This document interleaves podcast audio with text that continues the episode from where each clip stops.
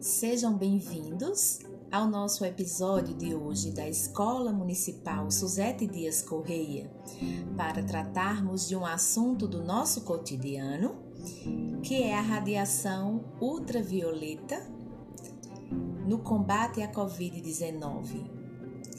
Então, como sabemos, a radiação ultravioleta é composta por ondas eletromagnéticas com comprimento de onda abaixo dos 400 nanômetros.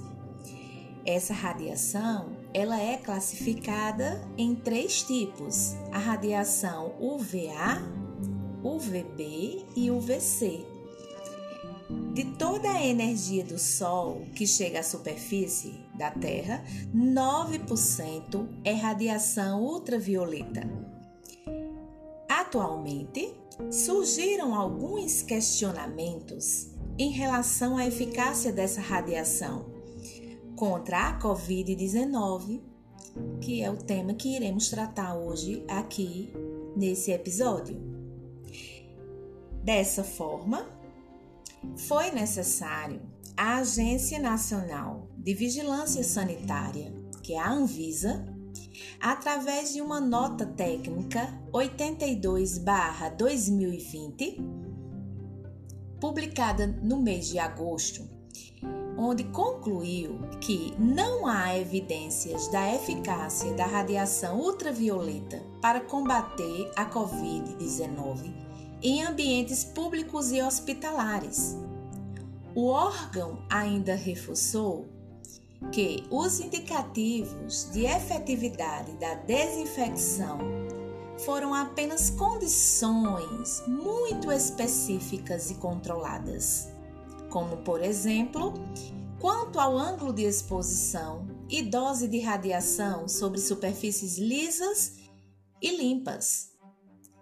Segundo a Organização Mundial da Saúde, a luz ultravioleta é capaz de inativar microorganismos na faixa de UVB e UVC entre 200 a 310 nanômetro, com eficácia máxima em torno de 265 nanômetros.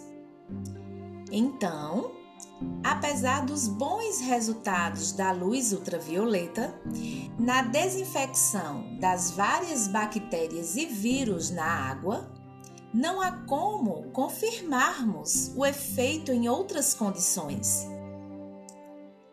A Anvisa também recomenda, né, que para desinfectar as mãos ou outras partes do corpo, não podemos utilizar a radiação ultravioleta. Ainda de acordo com a norma técnica 82/2020, a radiação pode causar problemas nos olhos e afetar o DNA de tecidos biológicos com potencial para a formação de câncer.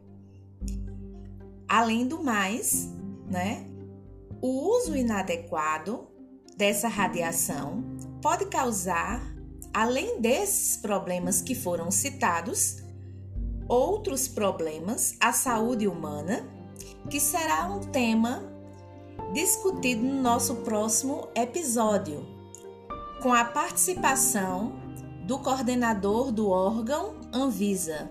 Então, não percam esta oportunidade no nosso próximo episódio.